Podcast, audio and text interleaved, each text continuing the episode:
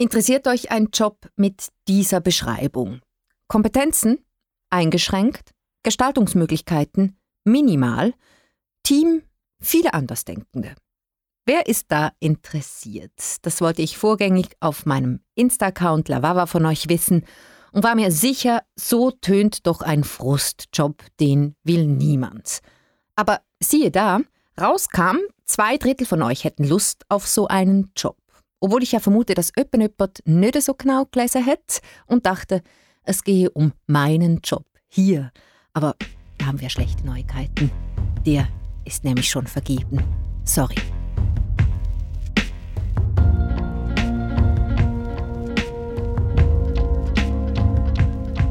Dieser Jobbeschrieb passt auf all jene PolitikerInnen, die in der Minderheit politisieren. Kann jedem passieren, sogar denen, die für die ganz großen Parteien antreten.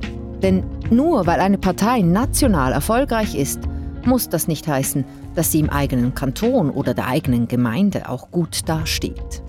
Wenn man in der Minderheit politisiert, ist es ja nicht so, dass man mega gestalten kann. Das ist es so. Aber manchmal kann man wie Schlimmeres verhindern. Einfach Politik will heute wissen, warum tut man sich das an, im Verliererteam zu spielen? Ich bin Valerie Backer.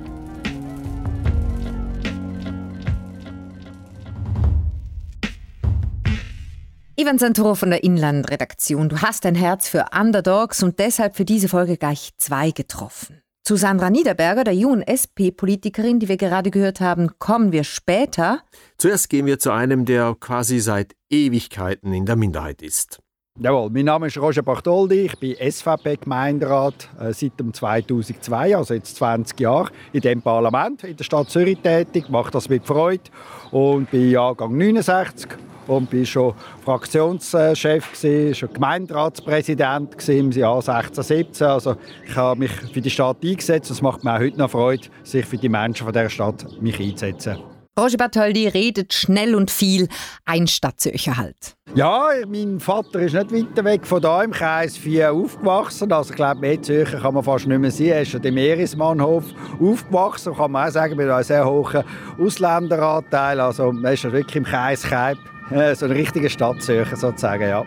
Ivan, der tönt jetzt eigentlich recht beschwingt, der Herr Bartoldi, nicht nach äh, Minderheit und Erfolglosigkeit. Ja, also motiviert, das ist er, das hört man ihm ja wirklich an. Aber die SVP-Fraktion in der Stadt Zürich, die ist zwar eigentlich noch von beachtlicher Größe, aber wirklich bemerkenswert erfolglos. Gemessen an was?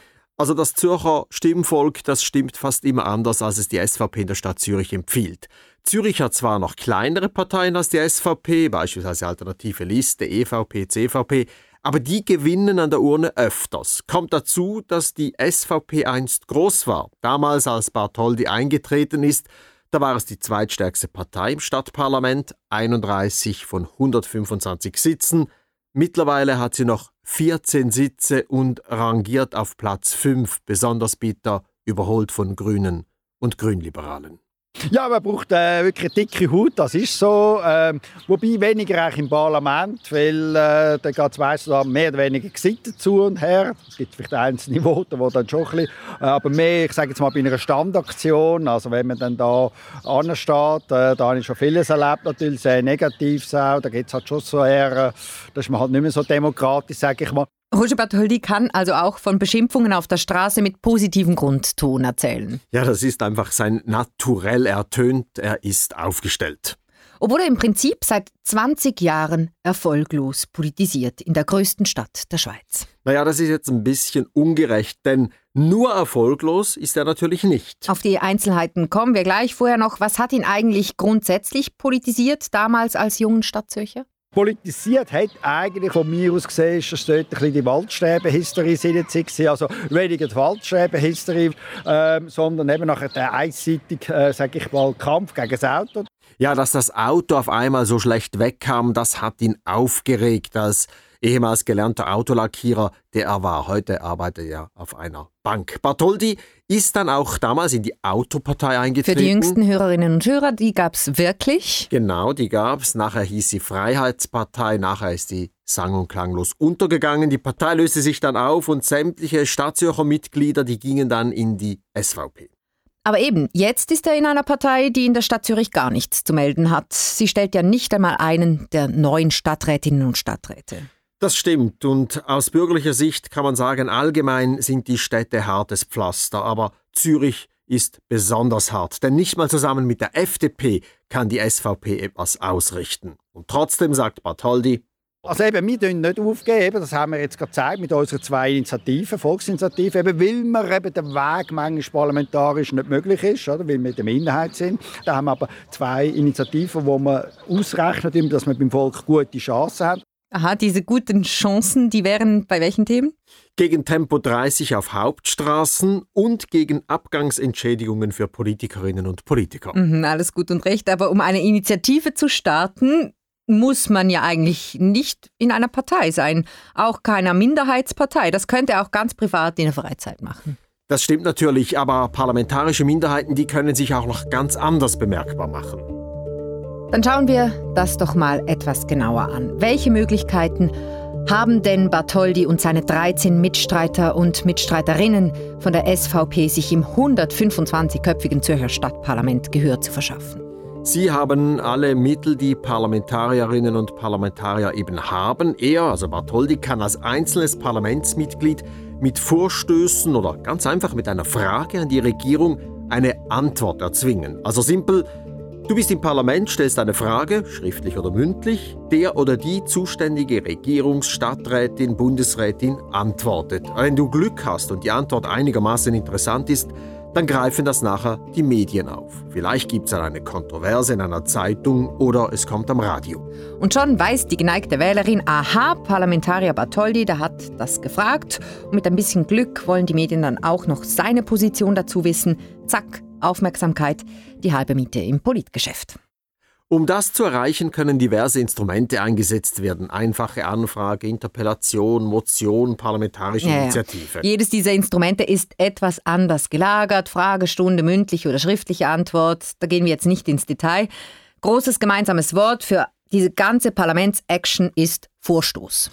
Und in fast allen Kantonen gibt es noch besondere Instrumente, die Minderheiten helfen. Ja, hast du da Beispiele? Ja, also wenn man ein Thema sehr wichtig findet, dann kann man das schneller im Rat behandeln. Im Politjargon nennt man das etwas für dringlich erklären. Im Zürcher Kantonsrat beispielsweise kann ein Drittel einen Vorstoß für dringlich erklären. Es braucht also keine Mehrheit des Plenums, um die Politagenda zu bestimmen. Das gibt der Minderheit schon eine gewisse Macht oder eben auch Garantie, dass nicht einfach allein die Mehrheit bestimmt, über was wann diskutiert wird. Schön und gut. Aber mal ehrlich, ein Parlament ist ja eigentlich schon ein Abbild der Gesellschaft, der Wählerinnen und Wähler. Und wenn jetzt halt die ZürcherInnen vor allem SP und Grüne wählen, ja, ich meine, weshalb muss man dann die Minderheiten, jetzt in dem Fall die Bürgerlichen, besonders schützen? Also müssen muss man gar nichts, aber es ist die Schweizer Eigenart. Wir machen es halt einfach. Mhm. Ist ja auch so bei den Sprachminderheiten. Es bestimmt nicht einfach die Mehrheit über alles, wie es eigentlich in vielen Demokratien so ist sondern Minderheiten werden bei uns, wenn immer möglich, eingebunden. Es gibt ja in unserem Schweizer Politsystem auch nicht einfach zwei Blöcke. Die Mehrheit, in der Regel sind das die, die die Regierung bilden, und die Opposition, so wie es beispielsweise in Deutschland der Fall ist. Okay, wir haben da Eigenheiten, aber dieser Minderheitenschutz, der kostet uns doch auch ziemlich viel, und zwar Zeit und Geld, oder? Das dauert alles letztlich auch länger. Genau, und darüber habe ich mit Sarah Bütikofer gesprochen. Sie ist Politikwissenschaftlerin und hat über Parlamente geforscht. Sie wischt aber diese Argumente vom Tisch. Ja, also ich glaube, das Kostenargument ist in der Schweizer Politik nicht unbedingt das, was in erster Linie vorgebracht wird, weil wir leisten uns ja wirklich ein teures System in dem Sinn mit den vielen Volksabstimmungen, mit den vielen Kampagnen. Das ist ja dann wirklich so, dass Parteien und Kampagnen Kampagnenkomitees wirklich mit namhaften Summen mehrmals im Jahr quasi ins Rennen steigen. Also bei uns wird in der Politik geklotzt und nicht gekleckert. Und auch, dass der Politikbetrieb dadurch blockiert wird, das sieht Bütikofer nicht. Wichtig ist natürlich für Minderheiten, Verbündete zu finden, auch außerhalb der eigenen Partei. Bütikofer sagt es so. Politik ist ein extremer Mannschaftssport und es ist eigentlich wirklich relativ hoffnungslos, wenn man einfach nur als Einzelperson mit einer einzelnen Idee versucht, da irgendetwas Großes überhaupt zu erreichen. Also man kann natürlich innerhalb von einer Partei, von einer Fraktion. Die erste Person sein mit einer guten Idee, aber nachher bis es dann mal zu einer Realisierung kommt von dieser guten Idee, braucht man einfach unbedingt alle, die mitziehen und eben die ganze Mannschaft. Aha, und welche Ideen haben denn Bartholdi und seine Zürcher SVP-Mannschaft schon über die Ziellinie gebracht? Er nennt gleich vier Vorstöße, die er und seine Partei allein in der letzten Legislatur erfolgreich eingebracht haben. So hat die SVP dafür gesorgt, dass die Stadt Zürich den Sechsschülerinnen und Sechsschülern weiterhin Tablets abgibt. Auch die Linke war da dafür. Dann gibt es dank der SVP in der Stadt Zürich eine Parkleitsystem-App. Aha, was macht die? Da kann man drauf schauen, in welchen Parkhäusern es noch wie viele Parkplätze hat. Feudal.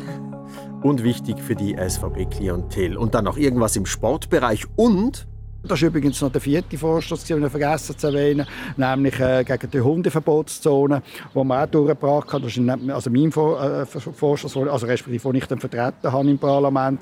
Ähm, und, ähm, und dann habe ich auch sagen, ich habe selber einen Hund. Das kann nicht sein, dass man einfach jetzt da um, um den Zürichsee äh, um einfach Hundeverbotswiesen macht. Also da hat er dich also auch in der Tasche. Die Minderheit der Hundehalter findet sich. Ivan Santoro. Also mein Hund Paul, der hält sich sowieso nicht am Verbot, muss ich da sagen.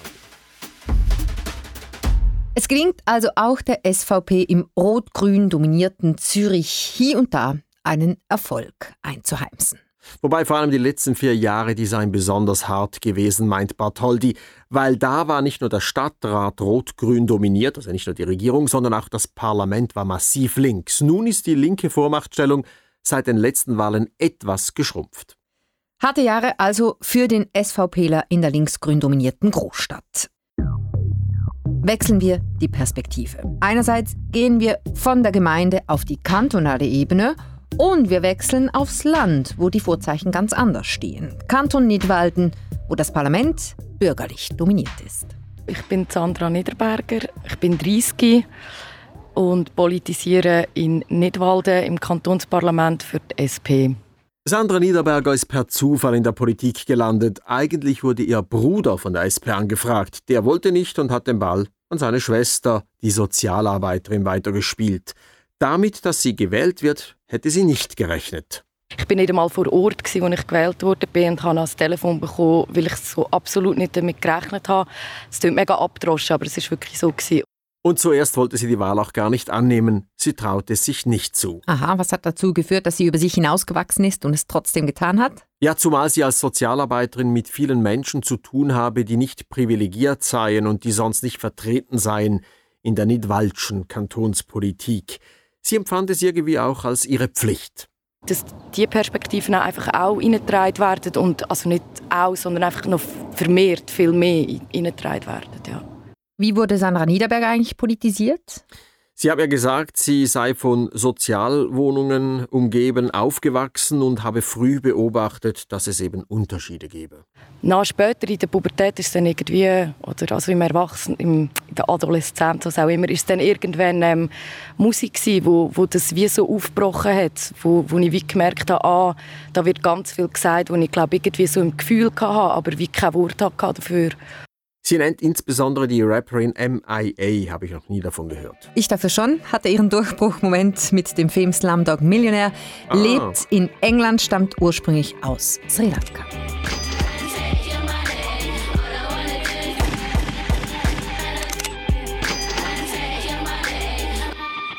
Mir hat Sandra Niederbergers Aussage von ganz am Anfang ja eigentlich noch eingeleuchtet. In der Minderheit könne man zwar nicht gestalten, aber mindestens das Schlimmste verhindern. Ja, tönt knackig, aber für Expertin Sarah Bütikofer ist es eben nicht ganz so. Man kann natürlich längst nicht alles verhindern, was gegen die eigene Position geht. Es kommt wirklich auf die absoluten Mehrheitsverhältnisse an und manchmal dann auch ganz pragmatisch auf die Anwesenheit. Und andererseits kann man natürlich vielleicht durchaus ein bisschen mehr ausrichten, wenn man wie im richtigen Moment genug früh heißt das vor allem eingreift. Genug früh eingreifen rät die Politologin. Was bedeutet das denn konkret? Wann genau ist dieser Moment genug früh? Ja, lange bevor wir das alle im Allgemeinen wahrnehmen. Wenn sich dann nämlich die Linken und Rechten so fetzen in den Parlamenten, dann ist das schon die Kür. Das ist dann vieles auch einfach Show.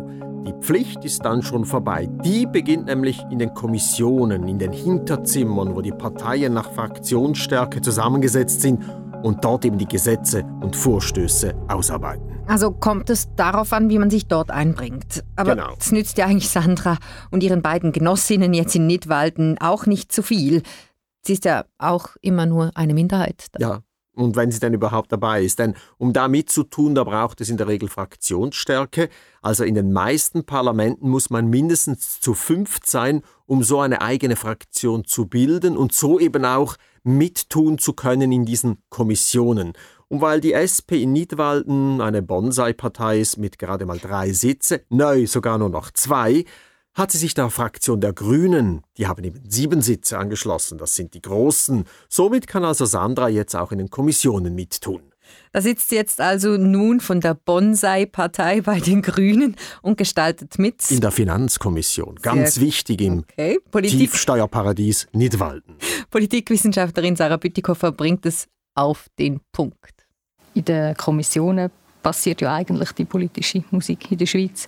Und dort ist ja eigentlich auch der Ort, wo man dann auch seine Positionen einbringen kann. Und je nachdem gelingt es dann vielleicht schon. Natürlich nie allein, sondern immer in Zusammenarbeit mit politisch nahestehenden Fraktionen oder Personen.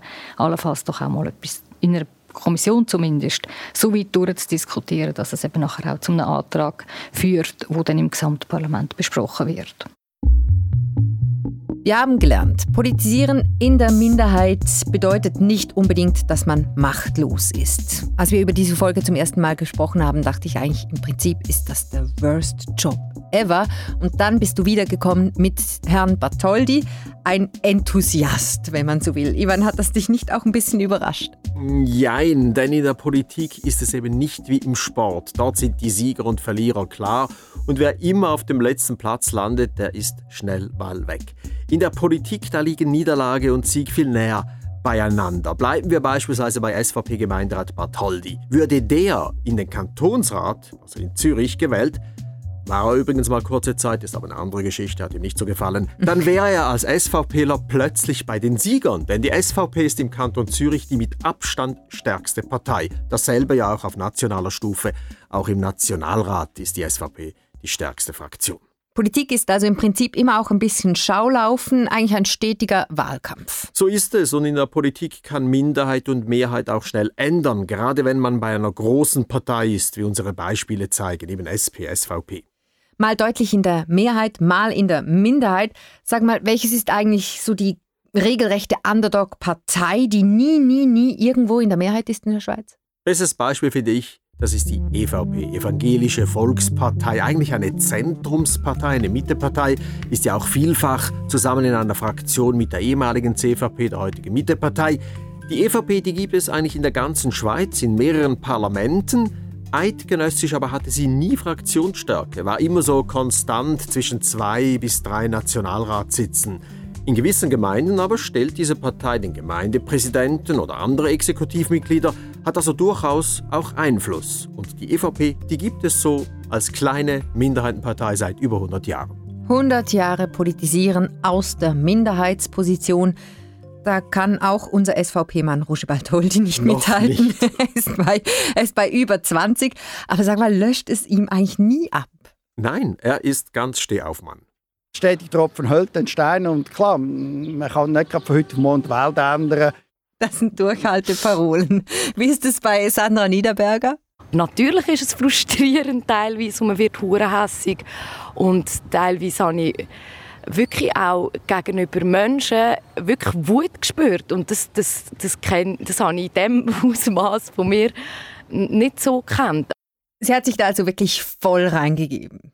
Ja, und sie wird sich bald da voll rausnehmen, denn Sandra Niederberger zieht weg, sie verlässt den Kanton Niederwalden und hat deshalb auch nicht mehr kandidiert bei den letzten kantonalen Wahlen. Aber sie geht nicht aus politischen Gründen. Nee, nein, aus beruflichen. Und wer weiß, sie zieht in eine große Stadt und hat ja dort vielleicht die Gelegenheit, wieder einzusteigen in die Politik und dann als SP-Frau vielleicht in einer Mehrheitsposition. Ja, aber dafür dann auch mit viel mehr Konkurrenz um die Plätze im Parlament. Auch das ist einfach Politik. Im Studio Ivan Santoro und Valerie Wacker, Produktion Marisa Eckli, Technik Miriam Emmenecker. Ihr seid jetzt sicher neugierig, wer sich den Einfachpolitik-Gastgeberinnen-Job geangelt hat, der eben nicht auf Insta ausgeschrieben war. Es ist sie hier. Hallo zusammen, ich bin Trina und freue mich mega fest, zum ab der neuen Staffel einfach Politik dürfen hosten. Ich habe meinem Berufsleben nichts anderes gemacht als Radio und in den letzten Jahren auch Podcasts. Aktuell arbeite ich für den SRF Hintergrund Podcast Input. Und ich finde es einfach etwas vom Schönsten, spannende, tolle und relevante Geschichten zu erzählen für die Ohren. Ich freue mich mega fest auf euch. Bis dann! Ja, wir freuen uns auch. Aber ganz so schnell mache ich hier doch noch nicht Platz. Es sind noch zwei Folgen bis zur Sommerpause. Und nächstes Mal, Ivan, gehen wir ins Militär und schauen, oh, das wird spannend. Ja, wie es den Frauen da so den geht. Den zwei, drei, die dort sind, ja.